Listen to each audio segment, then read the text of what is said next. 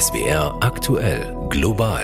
Das Umweltmagazin heute mit Sabine Schütze. Ich freue mich, dass Sie dabei sind. So ein üppiges Wasserrauschen werden wir in Zukunft wohl eher seltener hören. Südeuropa leidet schon jetzt unter einer Dürre und auch Frankreich und wir hier in Deutschland werden uns mit einer nachhaltigen Wassernutzung intensiv auseinandersetzen müssen, uns andere Wasserquellen erschließen müssen. Darum und um die neu eröffnete Bundesgartenschau in Mannheim wird es hier in den nächsten gut 20 Minuten gehen.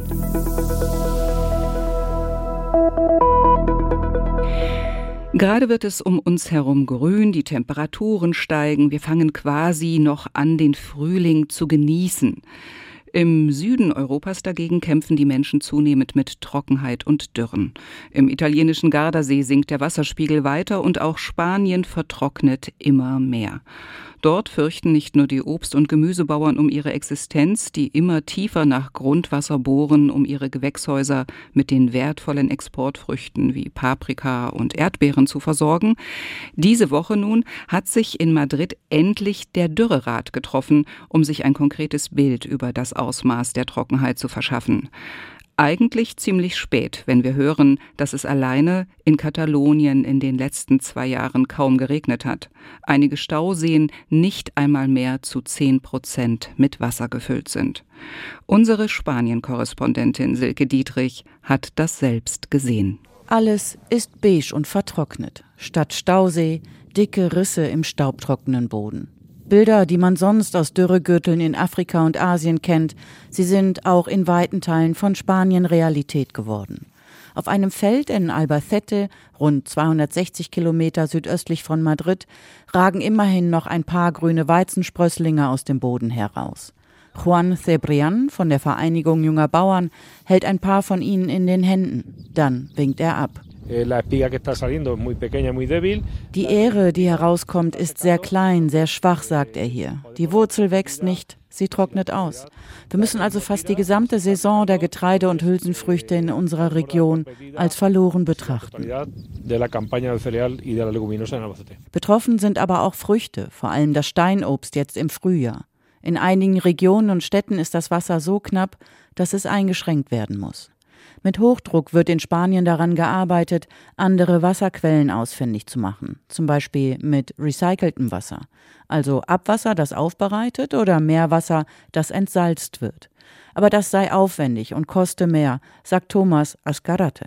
Er arbeitet für den Nationalen Forschungsrat in Spanien. Es es liegt auf der Hand, dass sowohl entsalztes Wasser als auch recyceltes Wasser teurer sind, sagt er.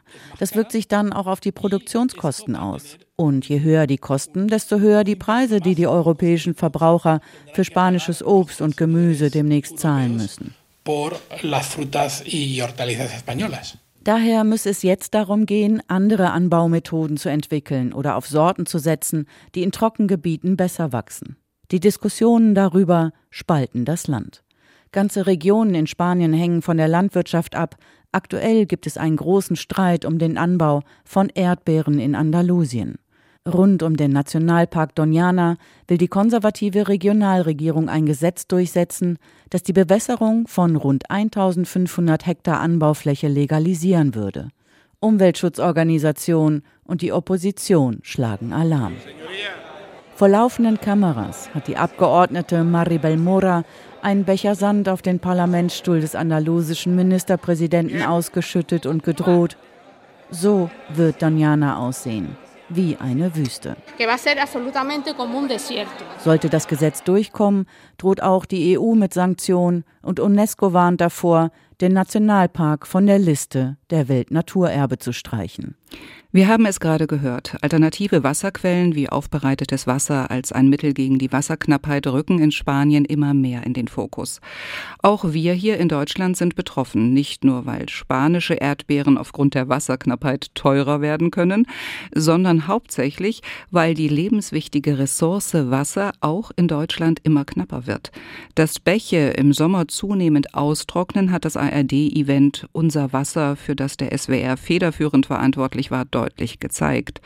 Nach mehreren trockenen Jahren hat sich der Grundwasserspiegel immer noch nicht wieder erholt und weil in manchen Regionen im Sommer das Trinkwasser knapp wird, greifen spezielle Sparmaßnahmen wie das Verbot, Pools zu befüllen oder Autos zu waschen.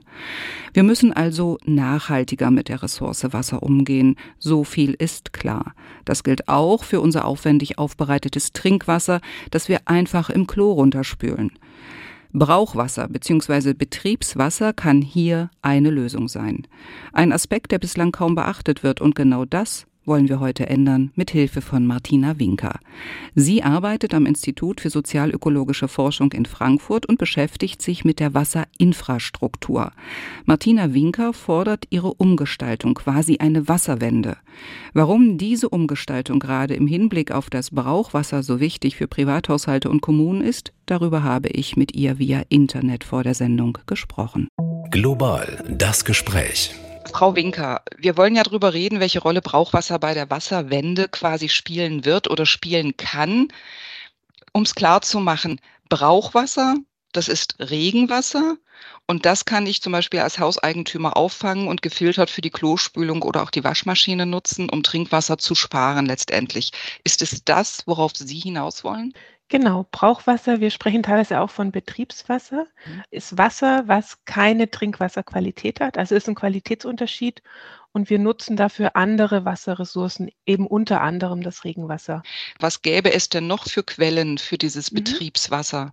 Also neben dem Regenwasser schauen wir uns in der Stadt oft noch das Grauwasser an. Das ist das Abwasser aus den Häusern, was ähm, nicht durch die Toilette geht, also Dusche, Waschbecken, Küche, Waschmaschinen, dann zum Beispiel auch noch Grundwasser, was in der Stadt zum Beispiel ansteht, was abgepumpt werden muss in, in Kellerbereichen in, oder aus anderen Zwecken, zum Beispiel U-Bahn-Schächten oder und so weiter, was eben nicht genutzt werden kann fürs Trinkwasser oder zum Beispiel auch Kläranlagenabfluss. Regenwasser kann ich mir mit einem einfachen Filter sauber vorstellen.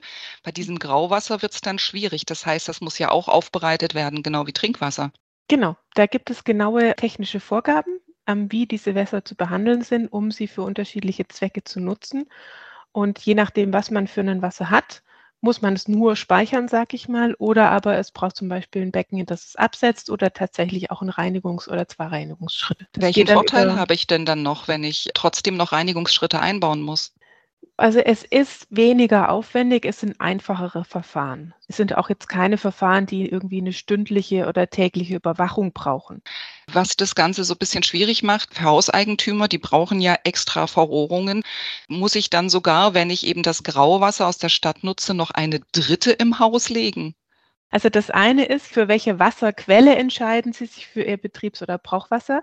Das heißt, wenn es zum Beispiel das Regenwasser ist, haben Sie ja schon die Regenwasserleitung, also brauchen Sie in dem Falle für die Sammlung kein zweites Rohr. Wenn Sie auf das Grauwasser gehen, brauchen Sie ein zweites Rohr. Das geht zum Beispiel über Inliner, die man in die bestehenden Abwasserrohre legt. Die gibt es schon. Und wenn Sie dann in die Nutzung gehen des Wassers, dann kommt es auch wieder darauf an, wo wollen Sie das Wasser nutzen. Wenn ich es im Garten nutzen will, dann brauche ich einfach nur eine Pumpe aus meinem Speicher raus.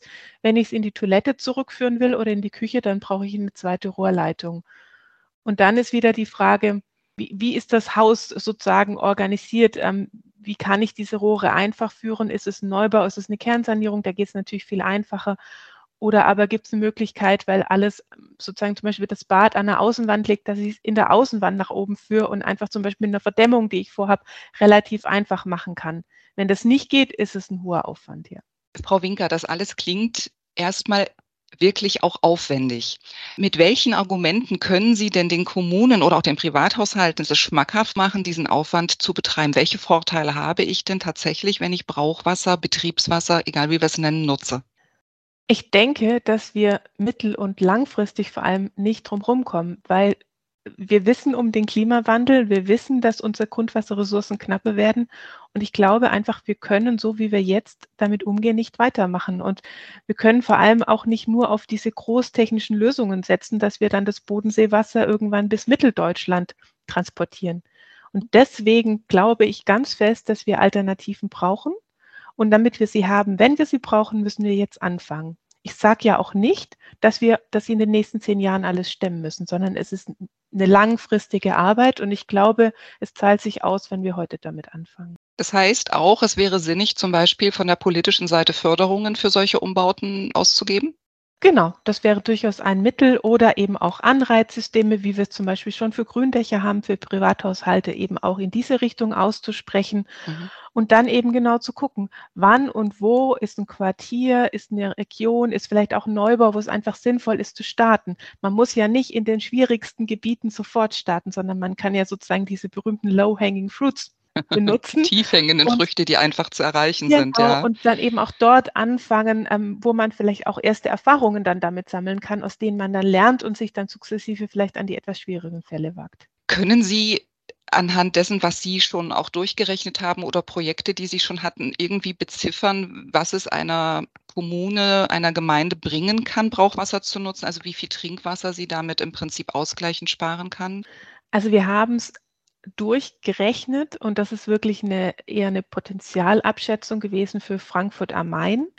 Und was wir für Frankfurt aber festgestellt haben, ist, dass wenn die Stadt große Anstrengungen unternommen nimmt, sie vermutlich in den Bereich kommt, dass sie das, was sie an Mehrbedarf an Wasser hat, aufgrund des demografischen Wandels und des Zuwachses, eben über diese Maßnahmen einsparen kann. Also dass sozusagen der jetzige Trinkwasserverbrauch damit stabil bleiben würde. Wenn ich jetzt aber ein privater Hauseigentümer bin, für mich macht es lediglich Sinn, tatsächlich das Regenwasser mitzunutzen zum Beispiel und zu filtern, oder? Das kommt auf das Haus an. Also wenn Sie ein Mehrfamilienhaus haben, dann kommen Sie mit dem Regenwasser nicht weit, weil einfach die Wasserbedarfe viel größer sind. Mhm. Aber zum Beispiel im Ein- und Zweifamilienhausbereich haben wir genau das eigentlich als Empfehlung ausgesprochen, dass wir sagen, hier lohnt es sich, Regenwasser zu speichern, Gartenbewässerung und wer möchte eben noch Waschmaschine mit betreiben, Toilettenspülung. Genau das Szenario. Das war Martina Winker vom Institut für sozialökologische Forschung. Sie sagt, weil Trinkwasser immer knapper werden wird, ist es für die Wasserwende nötig, zukünftig Brauchwasser mitzunutzen. Und wir sollten jetzt damit anfangen. Deutschland hat seit diesem Jahr immerhin eine nationale Wasserstrategie. Sie hat gerade die erste Lesung im Bundestag überstanden und enthält bereits ein Aktionsprogramm mit fast 80 konkreten Vorschlägen für Maßnahmen, wie wir bewusster mit Wasser umgehen können. Das Thema Betriebswasser kommt dabei allerdings fast gar nicht vor. Das findet auch Martina Winker schade. Also zunächst ist meiner Meinung nach die nationale Wasserstrategie ein sehr wichtiger Schritt in die richtige Richtung, nämlich zu sagen, wo wollen wir hin, wie wollen wir mit unseren Wasserressourcen umgehen. Persönlich hätte ich mir gewünscht, dass das Betriebswasser dort etwas stärker und vielleicht auch prominenter vertreten ist. Es ist nur wenige Male in der Strategie genannt und häufig dann im Konjunktiv. Also wäre, würde, schön, könnte, müsste. Aber es ist durchaus schon drin und wer genau liest, findet das auch. Es wäre also durchaus noch Potenzial da, unsere nationale Wasserstrategie zu verbessern. Und das gilt offenbar auch für Frankreich. Ein extrem heißer Sommer 22 und eine außergewöhnliche Winterdürre haben die Grundwasserreserven bei unseren Nachbarn dramatisch sinken lassen. Mit einem Wasserplan versucht die Regierung nun Sparmaßnahmen durchzusetzen. Vor allem in der Landwirtschaft. Vorgaben ja, doch bei der Umsetzung, da hapert's noch. Julia Borutta berichtet. 32 Tage lang gab es zwischen Mitte Januar und Mitte Februar keinen Regen. In ganz Frankreich nicht. Zwar hat sich die Situation im Norden des Landes zuletzt etwas gebessert, doch im Süden liegt die Bodenfeuchtigkeit mancherorts 80 Prozent unter dem langjährigen Mittel. Die Regierung ist alarmiert. Le changement climatique Infolge des Klimawandels werden uns bis 2050 insgesamt 30 bis 40 Prozent weniger Wasser zur Verfügung stehen. Erklärte Präsident Macron Ende März, als er höchstpersönlich den lang erwarteten Wasserplan vorstellte. Vor der Kulisse des trostlos geschrumpften Stausees Lac de Serponçon in den westlichen Alpen verkündete er, den Wasserverbrauch bis 2030 um 10 Prozent senken zu wollen. Das größte Einsparpotenzial liegt bei der Landwirtschaft. Auf sie gehen knapp 60 Prozent des Wasserverbrauchs in Frankreich zurück. Unsere Souveränität bei der Lebensmittelversorgung ist nicht verhandelbar. Und wir haben hier ein einfaches Prinzip. Das heißt, wir brauchen Innovationen und eine bessere Organisation. Außerdem müssen wir die Landwirte begleiten, wenn sie wasserschonend arbeiten. Deshalb werden wir 100 Millionen Euro zusätzlich pro Jahr zur Verfügung stellen, um solche Techniken zu fördern. Bessere Bewässerungstechniken? Das reicht nicht, findet Sami Boafa. Euh, Dieser Plan bringt nicht die große agroökologische Wende. Der Wasserexperte am Nationalen Forschungsinstitut für Landwirtschaft, Lebensmittelwesen und Umwelt hätte sich mutigere Schritte gewünscht. Schritte, die das landwirtschaftliche Modell Frankreichs hinterfragen. Je vous donne un, un exemple. Bon, on, on parle beaucoup du maïs. Zum Beispiel der Mais, der macht ungefähr ein Drittel der bewässerten Kulturen in Frankreich aus. Mais braucht mitten im Sommer viel Wasser, und zwar in Regionen, wo es ohnehin wenig Wasser gibt. Also muss man klären, soll das bisschen vorhandene Wasser ausgerechnet für Mais verwendet werden? Diese Frage stellt der Hydrologe mit den feinen Gesichtszügen und der markanten dunklen Brille ohne jede Polemik. Boafa ist in Sorge. Wer wie viel Wasser und wofür nutzen darf, dürfe nicht im Élysée-Palast entschieden werden. Stattdessen müsse diese Frage von den unmittelbar Beteiligten vor Ort ausgehandelt werden. Zwischen großen landwirtschaftlichen Betrieben und kleinen Bauern, zwischen Bevölkerung und ortsansässiger Industrie. Denn sonst knallt's wie in Saint-Solin im Westen Frankreichs. Dort ist es im März bei einer von den Behörden verbotenen Demo zu gewalttätigen Auseinandersetzungen zwischen Polizei und Umweltschützern gekommen. Rund 200 Demonstrierende und 50 Sicherheitskräfte wurden verletzt. Der Protest richtete sich gegen den Bau von 16 riesigen Wasserreservoirs, die jeweils die Menge von 160 Olympiabecken fassen. Zu rund der Hälfte finanziert mit öffentlichen Geldern zugunsten weniger Bauern, so der Vorwurf. Hydrologen kritisieren, dass ein Großteil des Wassers in den riesigen Bassins verdunstet, 20 bis 30 Prozent. Außerdem könne das Wasser in den flachen Becken bei großer Hitze kippen. Vor allem aber, so Fachmann Borfa, seien die Wasserreservoirs ein Hemmnis. Das darf nicht überall Schule machen, denn das würde den ökologischen Wandel in der Landwirtschaft um 10, 15 Jahre verzögern. Doch die im großen Stil produzierenden Landwirte sind eine starke Lobby mit guten Kontakten. Der Anteil der Landwirtschaft am Bruttoinlandsprodukt liegt in Frankreich nach Angaben der Weltbank mehr als doppelt so hoch wie in Deutschland. Das Ziel aber müsse sein, so Boafa, der Natur weniger Wasser zu entziehen, damit sie auch in Zukunft noch Leben schaffen kann. Boafa mahnt. Wir müssen uns beschränken und uns das Wasser teilen. Das muss diskutiert werden. Interessen müssen ausgeglichen werden. Sonst wird es immer Machtspiele geben. Alle rein technischen Lösungen werden immer von denen instrumentalisiert, die die Macht haben. In Frankreich hat der Verteilungskampf ums Wasser längst begonnen. Und es ist nicht ausgemacht, dass er friedlich und zugunsten der Natur ausgeht. Sie hören global das Umweltmagazin. Gute Vorschläge für die Zukunft machen. Das soll auch die Enquete-Kommission, die der Rheinland-Pfälzische Landtag nach der Flutkatastrophe im Ahrtal eingesetzt hatte. Denn dass wir mit der Erderwärmung auch immer häufiger Wetterextreme wie Dürren oder eben auch Starkregen mit Überflutungen erleben werden, das ist unbestritten. Sich darauf möglichst umfassend vorzubereiten, ist nicht nur sinnvoll, sondern auch nötig. Anfang der Woche haben sich die Mitglieder dieser Kommission im Ahrtal umgesehen und sich unter anderem darüber informiert, welche Rolle der Wald beim Hochwasserschutz spielen kann. Mein Kollege Dominik Bartoschek hat für uns mal zusammengefasst, wie der Wald helfen kann, Anwohner von Flüssen und Bächen vor Hochwasser zu schützen. Natürlich kann der Wald das alleine nicht leisten, aber er kann einen ganz wichtigen Beitrag dazu liefern, dass Fluten seltener werden oder dass sie zumindest weniger schlimm ausfallen. Das liegt daran, dass ein intakter Wald riesige Mengen Wasser aufnehmen und speichern kann, ähnlich wie ein Schwamm. Und damit sorgt er dafür, dass Starkregen entweder versickert, also im Boden gehalten wird, oder wenn dann doch mal zu viel Regen fällt, dieser zumindest zwischengespeichert wird. Und wenn dieses Prinzip funktioniert, dann kann ein Wald bei Starkregen dabei helfen, Sturzfluten zu verhindern oder sie zumindest abzuschwächen, weil nicht alles Wasser auf einmal in Bäche und Flüsse schießt, sondern erst nach und nach vom Wald abgegeben wird. Im Fall der Ahrflut hat das ja nicht funktioniert. Was also müsste sich denn in den Wäldern verändern, damit sie ihre Rolle als Hochwasserschützer gerecht werden können? Ganz wichtig ist es, diese Schwammfunktion des Waldes zu unterstützen und das funktioniert am besten, wenn der Boden intakt ist, also möglichst nicht verdichtet, zum Beispiel durch Forstmaschinen. Gut sind außerdem gesunde Mischwälder. Der Boden sollte möglichst nicht offen liegen, sondern überall bedeckt sein, gerne auch von Totholz, zumindest dort, wo keine Gefahr besteht, dass es bei Hochwasser mitgerissen wird, denn auch totes Holz kann viel Wasser speichern.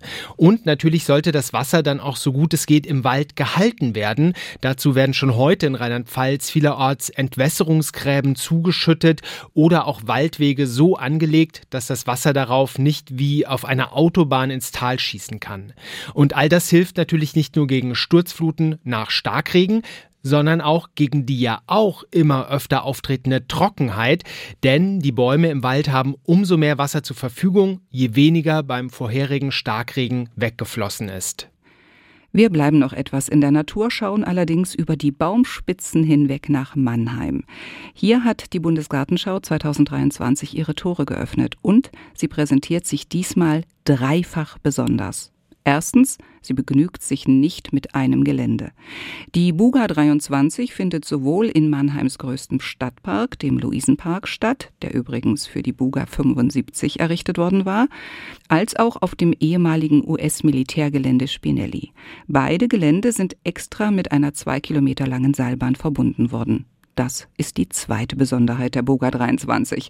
Und die dritte sind die Themen der Buga, die sich umfassend mit dem Klima, der Umwelt und den 17 UN-Nachhaltigkeitszielen beschäftigt. Matthias Wiest hat sich diese besondere Buga schon mal angeschaut. Es geht bei der Buga 23 um die großen Zukunftsthemen der Menschheit. Wie retten wir das Klima, wie die Umwelt? Wie sichern wir eine umweltfreundliche Energieversorgung und wie die Nahrungsversorgung? Klima, Umwelt, Energie, Nahrung, abgekürzt Kühn. Das ist tatsächlich ein hoher Anspruch. 17 kleine Gärten, überall auf dem Gelände verteilt, beschäftigen sich mit den 17 Nachhaltigkeitszielen der Vereinten Nationen, der UN. Keine Armut, kein Hunger, Bildung, Wirtschaftswachstum, home das sind Beispiele für die 17 Ziele. Projektleiterin Fabienne Willmann beschreibt eine Installation. Eins, das immer sehr eindrucksvoll ist, ist der Garten 14, Leben unter Wasser. Man kommt in diesen Garten rein und über einem ist eigentlich eine Decke aus Plastikmüll. Man läuft in eine Landschaft, die aussieht wie eine Unterwasserlandschaft. Es wachsen ein paar Gräser, es liegt ein bisschen Muschelkies rum und oben über mir schwebt das Plastik, das die Bedrohung für die Weltmeere darstellt. Die 17 Gärten sind das Kernthema der Buga 23. Jeder Garten ist anders.